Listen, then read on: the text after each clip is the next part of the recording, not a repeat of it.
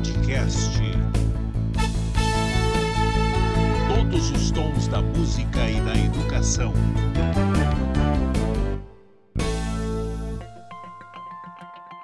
Quebrada constrói a vida, escola e educação na periferia. Eu sou Adriana de Barros e hoje a nossa conversa é sobre educação na periferia, onde crianças e adolescentes devem receber do Estado o que rege a Constituição brasileira, um direito. Mais que isso, qualidade e equidade para todos. Para essa conversa, o Educa Podcast convidou o músico Caneda Mukhtar.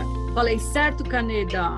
Tá certinho, é isso aí. Vocalista, trompetista e trombonista da banda Asfixia Social, que lançou o projeto Livro Disco, Sistema de Som, A Quebrada Constrói. Temos também a professora Cláudia Regina Dias. Cláudia Regina Dias Branco Garcia, historiadora, pedagoga e alfabetizadora, que trabalha desde 1991 na Prefeitura Municipal de São Paulo como professora, exercendo ao longo desses 30 anos outros cargos designados dentro da educação pública. Cláudia sempre foi ligada aos movimentos sociais como apoiadora. E Felipe Anes, professor do ensino fundamental da rede pública e um dos fundadores do grupo Vozes Poéticas, o VOPO, junto aos alunos da EMF Paulo Carneiro, na Vila Maria, em São Paulo. E temos a honra também de receber o Gustavo, que é um dos alunos do VOPO. Então, sejam todos muito bem-vindos, muito obrigada por terem aceitado o nosso convite. Tudo bem, Claudinha? Tudo ótimo, minha querida. E você, Caneda, tudo certo? Tudo certinho, tranquilo. Muito obrigado pelo convite, um prazer. E você, Felipe? Beleza, peço desculpa pelo atraso. É, caiu aqui a energia duas vezes até voltar o Wi-Fi aqui. Mas agora tudo certo. E você, Gustavo, tudo certinho? Ótimo, gente. Um beijo. Bom dia.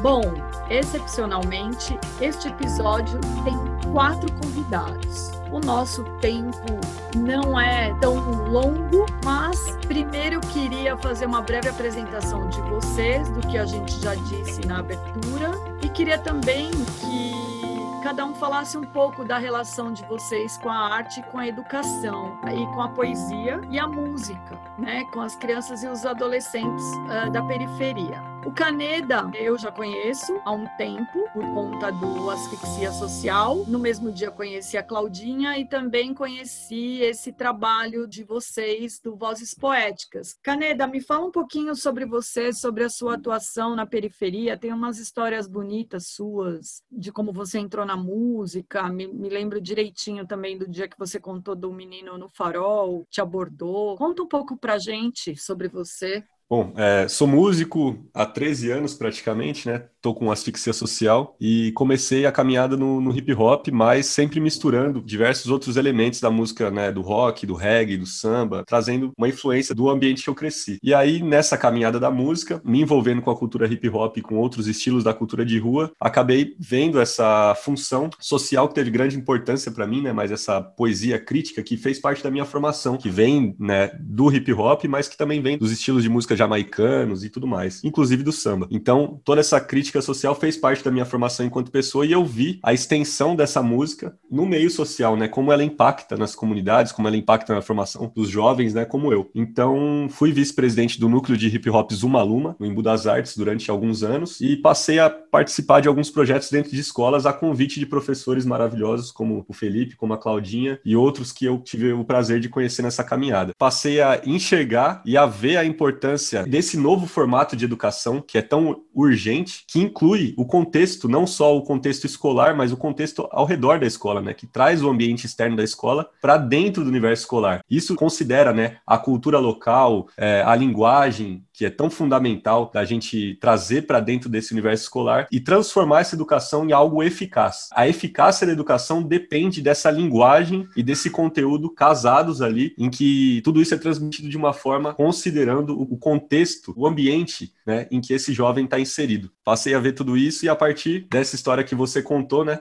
de um rapaz no farol que me abordava sempre, a gente sempre trocava ideias sobre música e tal, ele via aquela Kombi grafitada passando, um dia ele me, me recitou uma poesia, eu recitei outra para ele, e ele falou, mano, eu quero vender seu CD no farol, traz para mim um CD, pelo amor de Deus, eu quero vender seu CD no farol, acho muito louco, é da rua pra rua, tem que estar tá na rua. Eu falei, cara, eu vou trazer alguma coisa melhor para você. E aí foi aí que eu cheguei dentro das escolas onde eu estava fazendo essas palestras, entre aspas, e sugeri que a gente fizesse um livro juntos, é, com a colaboração desses alunos, né? E os alunos passaram, então, a me ajudar na ilustração desse livro disco aqui. Ele demorou três anos para sair, ele foi todo ilustrado por alunos da rede pública de São Paulo, né? Tudo isso no formato de um livro disco, que a gente lançou e se chama Sistema de Soma Quebrada Constrói, em que o Gustavo também participou, ele está aqui com a gente hoje, e vários outros alunos, né? A gente costuma dizer que esse livro tem mil participações, porque realmente foram mais de mil alunos que participaram do processo de ilustração desse livro disco e dezenas de artistas que participaram tocando, tal. O Gustavo até cantou com a gente, então é um processo de construção coletiva. E aí, acho que está explicada essa relação entre música e escola na minha vida. Claudinha, é muito especial te receber aqui. Eu acho que você é a primeira professora nativa dentro da sala de aula da rede pública que está aqui com a gente. É, e aí eu queria que você falasse um pouquinho sobre o seu trabalho. Poxa, é um prazer e uma honra, né? É poder representar os professores da luta então, quem sou eu, né? Uma mulher de 54 anos, três filhos e aquela coisa toda, né? Carreira, família, né, luta política, me identifico como uma pessoa inquieta no mundo. Eu me reconheço como classe trabalhadora, então estou sempre na luta pelos trabalhadores, sejam eles de qual categoria forem. Se disserem assim, se se considera de direita, de esquerda, eu vou dizer sou de esquerda, mas não aquela perspectiva estereotipada, né? Eu sou de esquerda porque eu luto por justiça social e estou sempre nessas lutas. Essa identidade minha começou lá atrás, quando eu iniciei na educação pública como você disse, há 30 anos atrás, né? Lá na Brasilândia. Eu comecei bem bacana, porque eu era uma menina recém-formada, sempre teve um viés progressista, mas quando você chega na quebrada, quando você chega na periferia, que você vai aprender a ser educação, a ser educadora. Eu não podia estar apartada dos movimentos sociais, apartada da, da, comunidade. Aí eu participei de mutirão de construção de casa com os meus alunos, né? Eu tinha 19 anos, né? Então estava muito assim latente aquilo tudo que eu tinha estudado. Sou filha da classe média baixa, trabalhadora, mas não sou da periferia, né? No sentido estrito da palavra, né? Então estava eu lá no magistério lutando aquilo que eu acreditava, mas vivenciando essas políticas públicas que neste momento estavam é, em pauta lá, né? É, além disso, quando você fala sobre arte, educação, cultura, é, no meu currículo, ou seja, naquilo que eu separava para trabalhar no meu viver, no meu dia a dia, eu tentava romper com essas lógicas mais engessadas, né? De educação, reprodução das lógicas do capital, tentava romper com isso, sempre muito numa perspectiva de aprendizado, errando, fazendo de novo, né? E aí meu currículo, aquilo que me identifica como educadora, ele foi construindo uma lógica mais crítica, emancipatória. Então, o que eu trazia para trabalhar com os meus alunos tentava romper com o, o tecnicismo, né? É onde entra a música, a arte, a cultura de forma geral, né? Queria que o Felipe também falasse um pouquinho sobre o trabalho dele com vozes poéticas. Felipe, você pode fazer um resumo da sua biografia? Imagino que tenha muitas histórias. Eu acho que eu vou pegar já o gancho da Cláudia, porque a gente tem é, uma concepção de educação muito parecida, se não igual.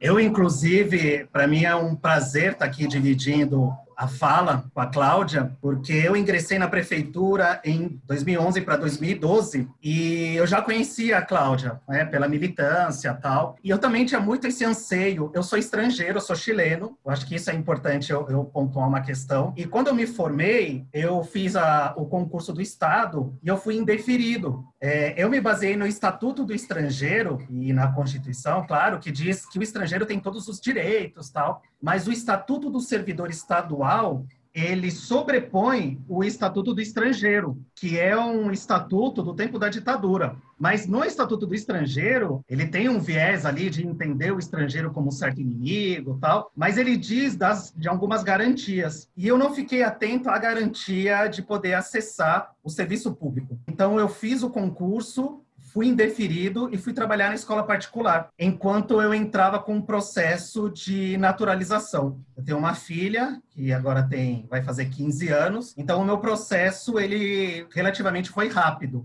Depois, é, eu presto concurso novamente para o Estado e presto para a Prefeitura. E aí eu acabo passando. Porém, na Prefeitura, já desde 2002, o estrangeiro ele poderia ingressar. Né? Eu não consegui acumular os dois cargos, eu acabo é, saindo do Estado e continuo na Prefeitura. Eu também venho com esse ímpeto de uma educação diferente. E aí onde a Cláudia é, entra, porque nessas trocas de ideia, a gente sempre discutiu romper com essa lógica realmente tradicional, tradicional em termos de pedagogia, e entender a educação dessa forma mais ampla. O VOPO ele tem um contexto de surgimento. Isso é importante. Ele surge em 2013, ele surge um determinado, podemos dizer, numa determinada gestão, era a gestão do Haddad. Em 2012 para 2013, há essa mudança né, da gestão que era do Kassab para o Haddad. Haviam três perspectivas que estavam muito presentes nas discussões na escola. Um era o protagonismo juvenil. O segundo, a questão da educação integral, mas não em tempo integral, mas entendendo o sujeito ali. Eu costumo, eu vou dizer assim com as minhas palavras, entendendo o sujeito não só com a cabeça, o intelecto, mas as mãos e o coração, e a discussão sobre território. Gustavo, sua vez, meu amor. Eu quero que você se apresente aos nossos ouvintes. Que complexo, gente. Uh, eu sou o Gustavo, tenho 16 anos, sou germiniano, Uh, sou ex-aluno do Paulo Carneiro, a escola que o professor Felipe não, né, dá aula lá. Na pandemia não tá dando tanto, mas enfim. Sou aluno dele, sou integrante do VOPO desde o quinto ano, VOPO Vozes Poéticas. O VOPO é constituído por, por, vários jovens de várias idades, com pessoas que já estão na faculdade. A pessoa mais jovem que a gente tem no VOPO tem sete anos, né? E o, o Felipe, ele só tá aí para ser o responsável para fazer uma apresentação numa escola, alguma coisa, porque praticamente o VOPO é da gente. O próprio Felipe zoa que ele é o nosso desorganizador. Quem faz a, o VOPO existir são os próprios alunos. Então, a nossa atuação é justamente lutar pela nossa realidade, falando o que a gente pensa, o que a gente acredita e espalhando a nossa mensagem por aí. Boa! Caneda, você acha que há uma asfixia social na periferia e na escola de periferia? A gente pode mencionar aqui a frase I can't breath, eu não consigo respirar em português, que foi repetida incessantemente por George Floyd enquanto era sufocado por um policial. Você sente essa asfixia na periferia e na escola da periferia? Eu acho que sim, tenho certeza que sim. A gente pode repetir essa frase no dia a dia e a asfixia social vem justamente de uma história dessas. Eu tinha oito anos de idade, eu já convivia, né, na periferia de São Paulo, mas eu estava morando no interior na época. E uma coisa que me marcou bastante, eu estava assistindo televisão com meu irmão, e aí é, aconteceu o caso, né, que ficou emblemático na época no país, o caso do ônibus 174. Eu nunca tinha ouvido falar nessa palavra asfixia. Foi a primeira vez que eu ouvi, eu tinha oito anos de idade. Aquilo me marcou muito, porque eu vi, né, toda aquela situação que aconteceu, que foi transmitida em rede nacional. O Sandro do Nascimento, que é o rapaz que sequestrou aquele ônibus, ele foi liberando os reféns e na última refém que ele tinha, ele tinha uma professora grávida ali como refém e o policial foi tentar atirar nele acabou matando a professora. E eu lembro certinho que depois o cara foi asfixiado dentro do camburão. Eu era moleque, eu era criança, né? E eu vi aquilo tudo na televisão e aquilo ficou marcado na minha cabeça, porque a televisão tentava dizer o cara tinha matado a professora, mas as imagens mostraram que quem matou a professora foi um policial, né? Quem atirou e deu para ver na imagem, quem atirou, quem causou aquilo ali foi um policial, né? O despreparo do policial, a, a vontade de acabar com aquilo ali, acabou matando a, tanto a professora e depois os caras asfixiaram o Sandro do Nascimento dentro do camburão. E aí a história do Sandro do Nascimento, que está documentada em filme e tal, ele era um dos sobreviventes do massacre da Candelária, né, da chacina da Candelária, então ele tem toda uma história de realmente um moleque que cresceu na rua, tal, que usou droga, que foi para delinquência, que foi preso, tal, que tinha um histórico, né, de, de da, da, criminalidade ali, mas foi marginalizado, né, porque marginalizado porque ele estava à margem da sociedade, né, ele era um excluído desde criança, né, e aquele cara foi asfixiado dentro do camburão. Aquela foi a última asfixia que ele sofreu. A banda surge disso aí. Eu acho que isso aí né, foi um nome natural, assim. Quando eu comecei a cantar rap e eu queria colocar um nome no grupo, esse foi o primeiro nome que veio, né? A gente vive em constante asfixia, né? E essa asfixia do Sandro do Nascimento que ele viveu a vida inteira, ele acabou tendo a última dele dentro do camburão, mas ela continua. E acho que essa frase, tenho certeza que essa frase, né? Eu não consigo respirar ela pode ser dita aí continuamente no dia a dia de qualquer cidadão de qualquer periferia no mundo. A gente viu nos Estados Unidos, né? E a gente pode olhar para o Nego Beto, que foi asfixiado dentro do Carrefour, a gente pode olhar. Então, assim, acho que essa asfixia, ela tem vários níveis de asfixia, e essa asfixia social é constante e mata muita gente, infelizmente. Muitos pobres, né? Pobres, pretos, brasileiros, jovens, principalmente. Claudinha, você trabalha há muitos anos como professora na Prefeitura Municipal de São Paulo, com cargos na educação e sempre esteve ligada a esses movimentos sociais. Tem um cuidado educacional especial ao trabalhar com esses movimentos e vivenciar esses movimentos sociais? É, poxa, Adriana, é um, uma questão importante essa que você traz, né? Está é, dentro dessa questão de currículo, sim, mas de ação. A educação, ao meu ver, ela não pode se auto-intitular como o espaço humano que vai redimir o mundo. Né? Sozinha ela não vai fazer isso, mas ao mesmo tempo ela tem que ter lado tem que ter um.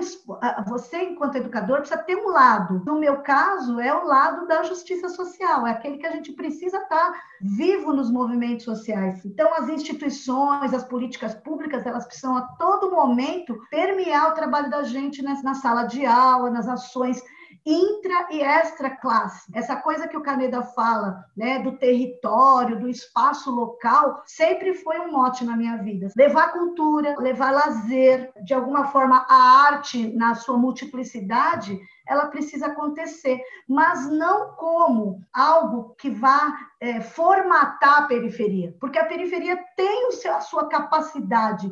Lá dentro tem muita crítica, tem muita cultura, e se não for valorizada, né? se ela não for é, estimulada a crescer, a se potencializar, é, ela vai ficar sempre sendo consumidora de uma cultura externa e não aquela que é potente, latente no território. E foi aí que, é, em alguns momentos da minha vida, eu construí alguns projetos, entre eles um que chamava Diálogos Culturais nos Territórios. A gente ia para o território, tentava, como os instrumentos é, institucionais, dar vida àquilo que já existia, mas também levar aquilo que não existia. Foi o caso do Caneda, foi o caso da asfixia social, foi o caso do Vopo, quando eu conheci o Felipe e a gente conseguiu construir essa, esse diálogo maravilhoso. Esses meninos, Adriana, você não tem ideia o que são esses meninos do Vopo, mas tem muito Vopo por aí que não é potencializado.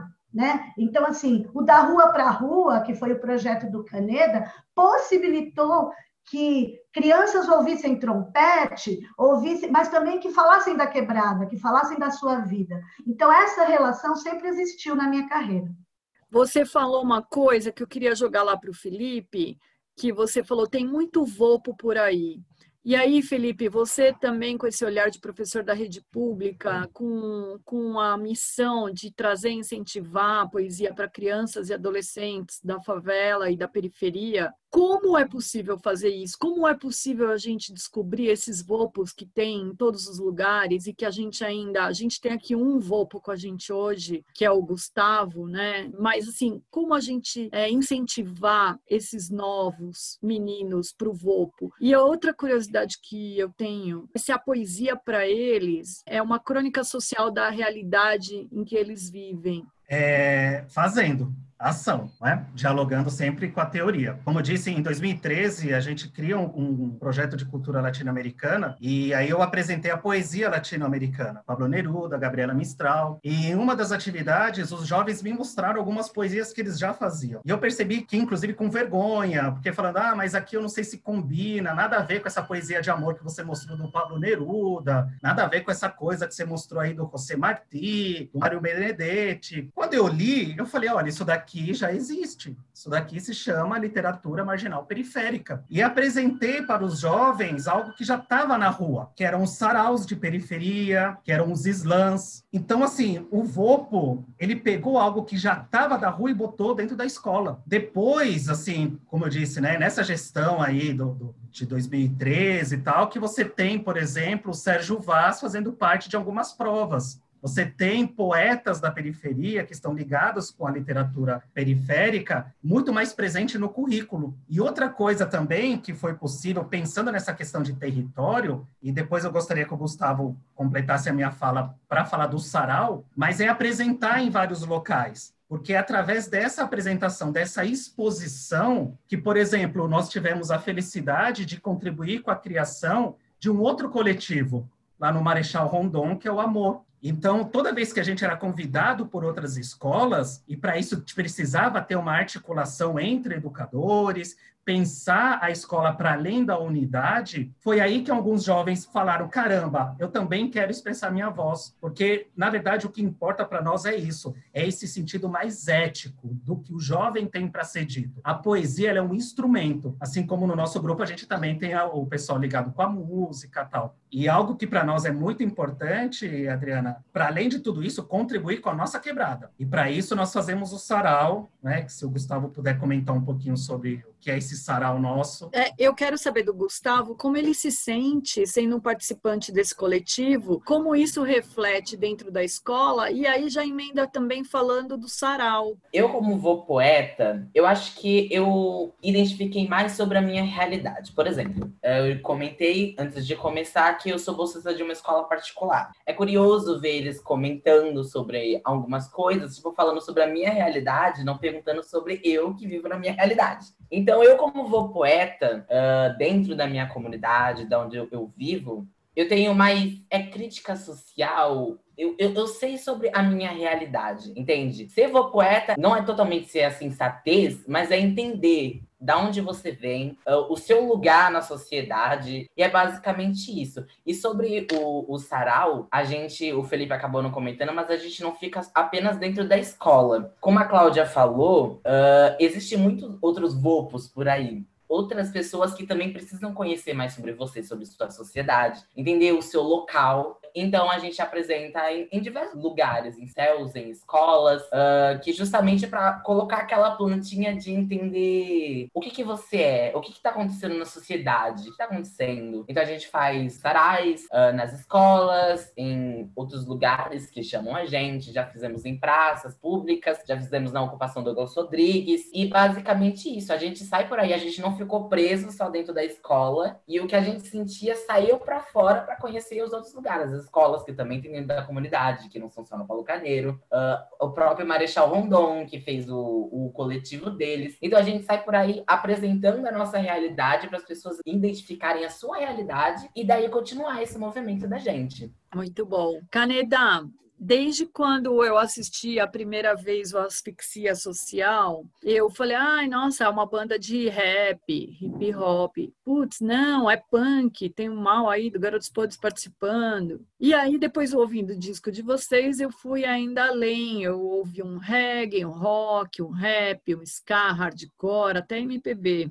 Ou seja, vocês, uh, o Asfixia é uma banda de múltiplas expressões na periferia, você sente que tem uma preferência por algum estilo ou também tem essa uh, múltipla expressão? E eu pergunto isso porque vocês também falam que o Asfixia é um verdadeiro crossover de referências. Qual é o som da rua para rua? E como é trabalhar com projetos ligados a rua, a cultura de rua? A periferia brasileira e o Brasil representam, são representados por essa diversidade. O Brasil é um país diverso, né? A gente tem aqui um professor chileno dando aula na rede pública na zona norte de São Paulo, que é uma região habitada por diversos povos, né? Que representam, no final das contas, o povo brasileiro. Mas na escola dos caras tem latinos, bolivianos, brasileiros, nordestinos, africanos, indígenas e tudo isso com europeu, com tudo misturado. O povo brasileiro é isso. Se a gente quiser encaixotar a cultura produzida na periferia brasileira, olha o tamanho do Brasil. A gente está cometendo um equívoco enorme. O que eu acho que acontece é outra coisa. A gente tem uma mídia, né, uma grande mídia que tenta criar um estereótipo para a periferia. Dizer que na periferia só existe aquilo ou aquilo. É, em determinados momentos isso se torna moda e aí as pessoas vão absorvendo. Porém, a periferia é muito ampla, muito diversa, religiosamente, culturalmente e etnicamente, né? Então, eu acho que é, quando a gente, né, o asfixia social surge, ele surge nesse contexto, porque né, eu sou um cara branco que canta rap, o guitarra da banda é um negão que toca rock, que hoje muita gente enxerga o rock como uma cultura branca, mas a cultura do rock and roll vem da cultura africana, afro-americana, vem do blues, vem de outras coisas também. Então, esse crossover é natural. O nosso baixista, ele tocava numa banda de forró do pai dele com sete anos de idade. E hoje ele é do rock and roll sacou? Então a mistura estava presente ali na nossa juventude muito forte. Então a gente vem dessa mistura, não tem como, e cada um ouvindo um tipo de música, amigos ali na rodinha ali passando música um pro outro, a gente decidiu montar uma banda que expressasse realmente aquela diversidade que era o nosso cotidiano ali na quebrada. Então, né, o rap com rock, com samba, com forró, com tudo que a gente pudesse colocar e agregar justamente para transmitir que a cultura de rua ela pode ser diversa, né? Eu acho interessante que a gente está falando aqui sobre o quanto o hip hop é uma ferramenta para ampliação desse senso crítico dos jovens e o ativismo na periferia. E o hip hop a gente tem que deixar claro que é uma cultura ampla também. Hip hop não é só o rap. O hip hop ele abraça, né? Eu, eu fui uma, uma eu fui abraçado pelo hip hop, entendeu? A gente costuma dizer que o hip hop salvou a nossa vida, que o hip hop foi o pai que a gente não teve. E foi isso mesmo, entendeu? Mas quando a gente fala da poesia periférica, aí a gente pode ampliar isso ainda mais. A poesia periférica, ela não é só do hip hop. A poesia periférica é a poesia periférica. E a poesia está presente em diversas linguagens. Então, quando a gente entende esse conceito da poesia periférica, né, que o Felipe citou aqui, que é essa expressão, essa linguagem, que tem essa autenticidade, essa forma de se expressar, que é da periferia, isso se torna um movimento e é e acho importantíssimo as escolas olharem para isso e os artistas olharem para isso, né? O artista que não é do hip hop também olhar para isso, porque ele pode muito bem transitar nesse meio da educação e construir é, muitos trabalhos. Né? A música ela não é restrita só ao espaço da música. Existem diversos espaços onde a música pode estar presente na vida das pessoas. Eu acho que a escola é um espaço onde a arte, a cultura tem que estar ligada à educação. Essa arte, essa cultura, elas são fundamentais para a gente construir uma educação né, que nem eu disse lá atrás, eficaz, que realmente chega na vida do jovem, que muda, transforma a vida do jovem e vice-versa, né? Que o artista possa aprender com isso também. É muito importante a gente entender em que contexto a gente está falando de tudo isso. Uma educação lá do século passado, né? Uma educação, entre aspas, congelada num padrão muito antigo, e a molecada hoje usando a tecnologia, tendo acesso a várias ferramentas que muitas vezes eles dominam mais que os próprios professores. Esse contexto, essa realidade em que a molecada já é muito ligeira, induz ao quê? Os meios de comunicação de massa são muito fortes, né, e que fazem esse, é, essa pressão para criar estereótipos, etc e tal, porque a gente vive numa sociedade consumista, então a ideia é empurrar o consumo para cima desse, dessa galera. A gente tem que ver que esse jovem ele ele está numa encruzilhada, né, numa educação congelada muito antiga, num formato muito antigo, mas ao mesmo tempo tendo acesso a muita informação e muita informação porcaria também. A gente precisa, né, entender essas ferramentas novas, mas ao mesmo tempo dar protagonismo ao jovem entendeu? Fazer com que é, fazer com que essa cultura local, com que esse contexto em que o jovem está inserido, ele venha para dentro da escola, porque senão a gente vai sofrendo várias privações. Quando esse contexto não é favorável, quando ele não tem uma oportunidade de educação, de acessar essa educação de forma favorável, né? Quando a situação que, que socioeconômica, a condição de emprego da quebrada não é a ideal, essas crianças, esses jovens, eles vão sofrendo essas privações na vida deles. Isso vai afetar o, o, acesso à democracia que você citou lá no começo, né?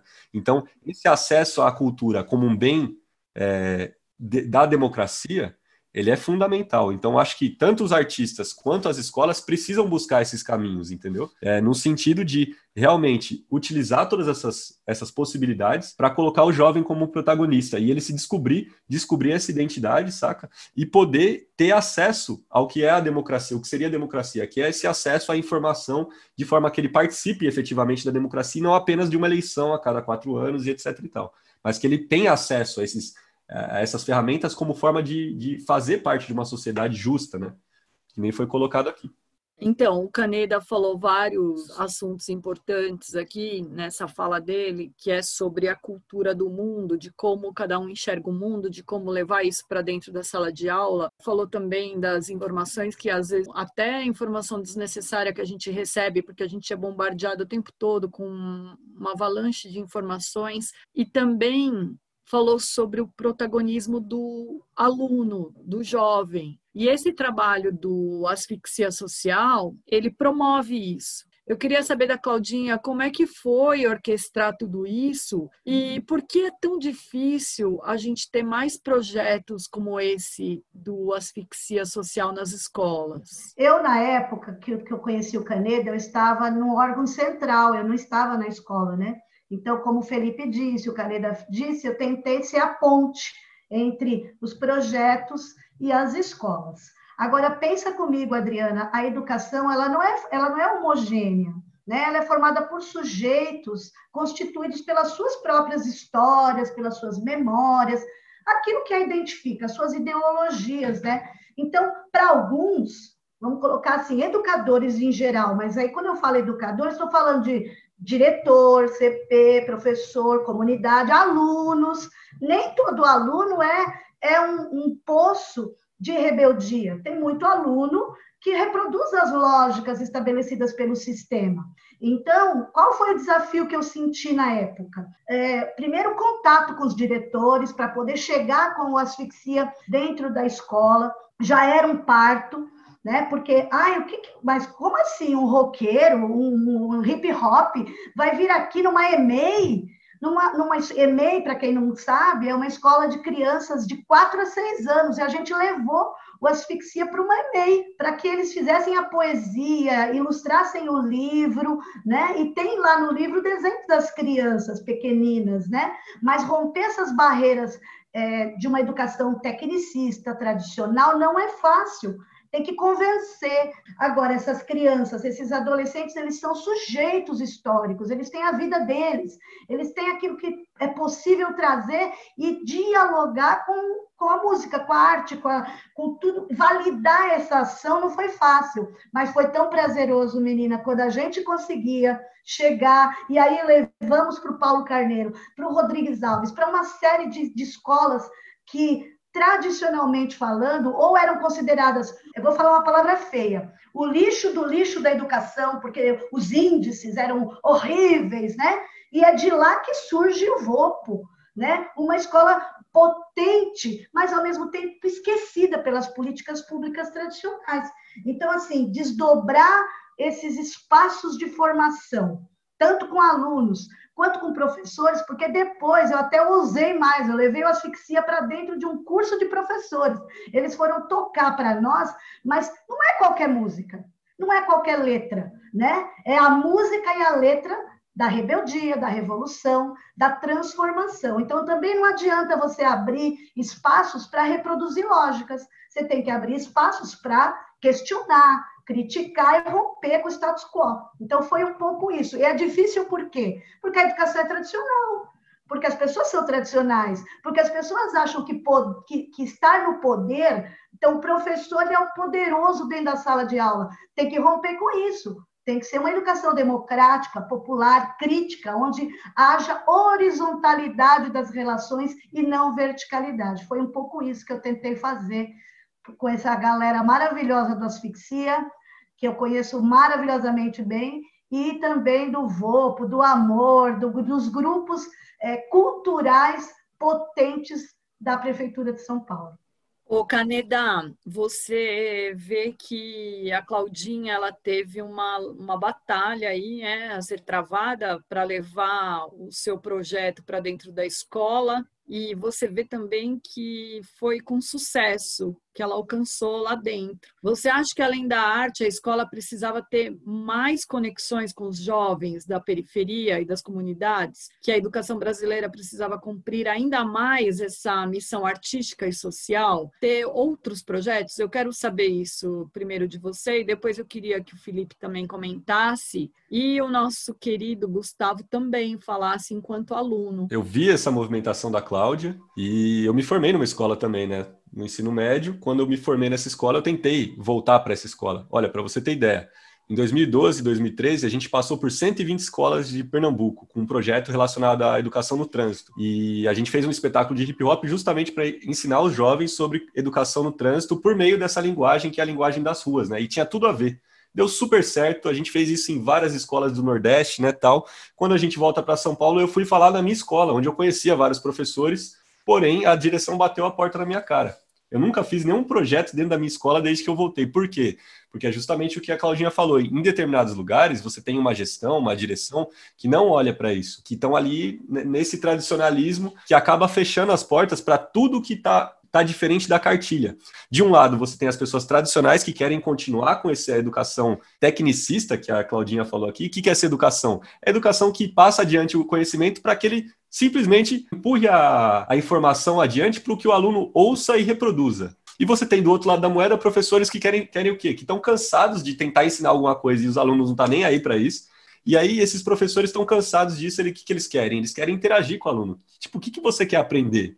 Né? Qual, que é, qual que é o seu interesse? O que, que você traz para mim? Então, se você traz isso para mim, eu trago de volta para você alguma coisa. E aí, nessa troca, você tem uma relação de educação que é mais humana esses professores, eles estão por aí também. Muitas vezes em escolas que são tradicionais, mas o professor está trancado dentro de sala de aula, frustrado porque não pode, não consegue desenvolver o que quer. Mas tem escolas que já olham de outra forma, porque são tantos os problemas né, que essas escolas estão vivendo, principalmente escolas públicas, escolas estaduais mais ainda. Eu estava numa, numa outra conversa com professores da rede esses dias, em que eles estavam é, é, tão cansados de tentar fazer algo e não conseguir, que eles estavam buscando essas soluções. E as soluções estão aonde? Justamente nos modelos que não são os modelos tradicionais, entendeu? E aí o jovem, ao, ao participar disso, como eles citaram aqui, o Paulo Carneiro é uma escola é, numa quebrada, né, que vive uma realidade econômica bastante é, assim difícil para as pessoas que estão ali ao redor. E o Paulo Carneiro é uma escola hoje que eu, né, que não só eu, mas muitas pessoas têm como exemplar, porque é, de lá é, surge esse projeto tão bonito e ele surge de uma coisa simples, que é o quê? Dar voz ao, ao jovem, dar voz, dar protagonismo ao aluno, né? E ele se sentindo parte disso tudo, ele vai fazer o quê? Ele vai cuidar do que é dele, né? A escola é dele, o espaço é dele, a fala é dele. Então ele vai desenvolver isso. Então, é, eu acho que essa dificuldade está nesse pensamento tradicional, mas existem vários professores né, que que estão afim, que estão buscando. E aí aí que entra o papel do artista, aí que entra o papel da comunidade, de cobrar os seus direitos, do artista de ir lá apresentar o seu projeto, de conversar, de buscar editais, de buscar formas de viabilizar esses, esses projetos, né? Não adianta achar que vai, alguém vai me convidar. Quem sou eu, cara? Tipo, eu também dei o passo adiante, entendeu? Sacou? Tipo, eu fui convidado, mas eu também falei, pô, eu quero fazer, eu tô afim de fazer. E aí, demonstrando todo esse interesse, essa vontade de fazer tal, com as ferramentas corretas, né? Ou seja, entendendo esse universo complexo que é o, o universo da educação, a gente consegue, com certeza, romper essas barreiras aí e, e realmente transformar. Eu vi isso de perto. Professor Felipe, é, e você? Que, que você acha dessas conexões com esses jovens das comunidades da periferia? Como o Caneda disse, e o coletivo escolheu, né, foi uma jovem, né, a Karine, escolheu esse nome, Vozes Poéticas, e para ter a voz precisa ter escuta. Então, eu acho que quando o Caneda fala assim, surgiu de algo simples, é simples, foi a escuta, a escuta dos jovens. Assim, o que, que o jovem tem para dizer? Existem vários estudos sociológicos, né, que apontam, por exemplo, para uma juventude mais hedonista, individualista, né, do funk ostentação e, e, tal, né? Fruto, lógico, do sistema que nós estamos vivendo. Mas espera aí, será que o jovem quer se contentar com isso? E uma resposta, por exemplo, para mim muito significativa, foram o movimento dos secundaristas em 2015. Porque talvez ninguém esperava que depois, lá dos anos 60, 70, não é, com uma juventude muito mais engajada, enfim, os movimentos estudantis mais fortes, aí depois a gente teve nos anos 90 aí os caras pintados e tal, mas talvez ninguém esperava um movimento assim de reação a, um, a algo que estava sendo imposto pelo Estado, o um novo ensino médio, tal. Vamos pensar, 200 escolas se insurgiram contra o Estado. Isso, isso é muito forte. O Vopo nasceu nesse contexto também. Por isso que eu estava querendo mostrar que assim o sujeito ele é fruto também de uma atmosfera, de um ambiente que o está impulsionando. Então assim, quando eu vejo o que, que se desdobrou do Vopo, eu vejo muita potencialidade nessa escuta do jovem, Adriana. O Vopo quando ele surge como um coletivo e a gente sempre teve o cuidado e eu tive sempre esse cuidado também da gestão do Vopo ter a sua autonomia, ter a sua independência, não ficar sempre 100% conectado à escola. Porque a partir do momento que a gente faz isso, a gente também institucionaliza o coletivo. Então, eu sempre tive a preocupação maior de dialogar com as famílias, muito mais do que com a direção. Porém, é, a potencialidade disso, só para você ter uma ideia, Adriana, é, através do VOPO a gente conseguiu muitas coisas. Vou falar uma agora, assim, recente. Nós conseguimos né, ser visto pelo, por um projeto de mobilidade urbana que vai doar seis bicicletas para a escola para uso coletivo. Então, a gente também acredita nessa questão. Quando a gente está fazendo a apresentação, nós estamos levando o nome de uma comunidade, a gente está levando o nome da ocupação Douglas Rodrigues, da Área 4, da Cidade Nova, da Rua da Bicicleta, do Singapura, a gente está levando o nome de um território e estamos levando o nome da nossa escola também. E a, apesar de que hoje no Vopo também tem jovens que não são só do Paulo Carneiro, eu queria ouvir o Gustavo falando um pouco sobre isso. Gustavo, você acha que tinha que ter mais essas conexões como você teve com o VOPO nas escolas? É, é extremamente necessário existir esse tipo de projeto, porque se a gente não for atrás, não vai ter tanta gente que vai vir atrás. Por exemplo, domingo fez um ano que eu me formei no Paulo Carneiro e o Felipe viu que eu fiz um negócio muito bonitinho, eu postei uns negócios assim, etc. E eu comentei que em 2011, ou 2014, acho que foi em 2011, a revista Veja publicou que o Paulo Carneiro era a pior escola municipal de São Paulo. E eu entrei em, 2011, no primeiro ano. Obviamente eu não sabia disso na época, porque eu era um mirim, mas o pessoal mais velho. Imagina o que é na cabeça de um jovem você estar numa escola pública, na sua realidade, que já não é das melhores, uh, porque a gente não tem atenção do Estado, muita resistência precisa. E aí imagina isso na cabeça de um jovem, pensar, ok, eu estudo na pior escola municipal de São Paulo. Isso é necessariamente culpa do jovem? Não é. Necessariamente culpa do, dos professores? Também não é. É a falta de atenção para a periferia do governo, a falta de atenção conosco. Então, é extremamente importante existir esses tipos de projetos que chamem os, os jovens para ter o seu protagonismo, para você se conhecer, para conhecer a sua realidade. E, claro, eu, eu naquela primeira fala, eu falei que a gente apresentou em vários lugares, mas esqueci de comentar que a gente apresenta na própria comunidade. A gente já apresentou na Douglas Rodrigues, que é aqui do lado.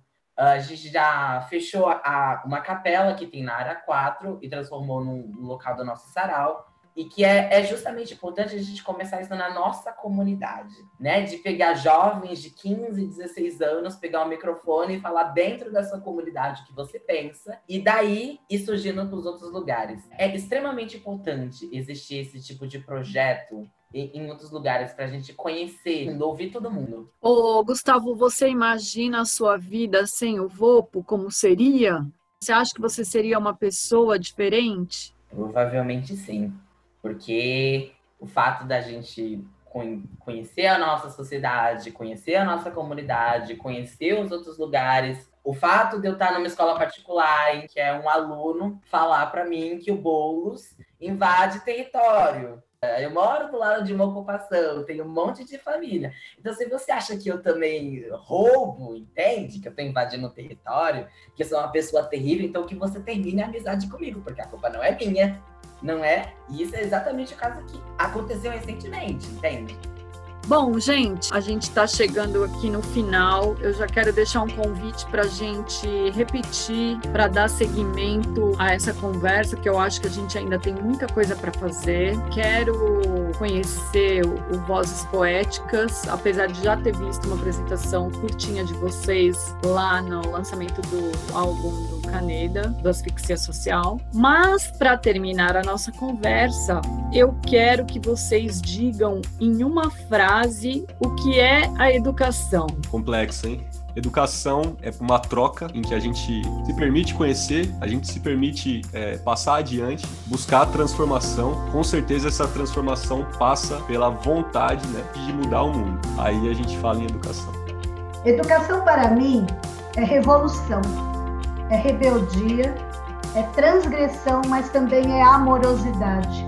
É um dos caminhos para a passagem da consciência ingênua para a consciência crítica de indivíduos e da sociedade como um todo, sempre na busca da construção de um mundo mais justo, fraterno e democrático. Educação para mim é fé, mas não é a fé metafísica abstrata, é a fé da prática, é a fé do povo. Eu acho que toda vez que a gente educa, a gente lança uma esperança, uma fé, uma fé no povo. Isso é educação para mim. Eu acho que eu vou pegar um pouco de toda a minha fala que eu tive no podcast e vou falar que educação para mim é autoconhecimento e resistência perante uma sociedade que tanto nos oprime.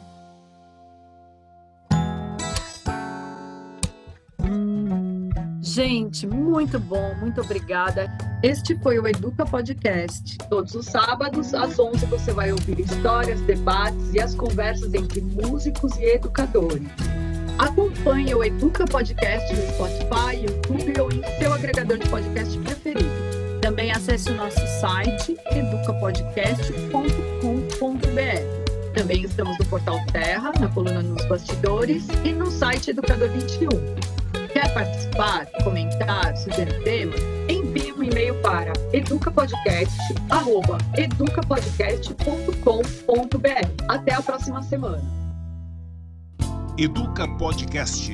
Apresentação Adriana de Barros. Roteiro e produção Ricardo Berlitz. Trabalhos técnicos André Givelli. Realização Berlites Comunicação.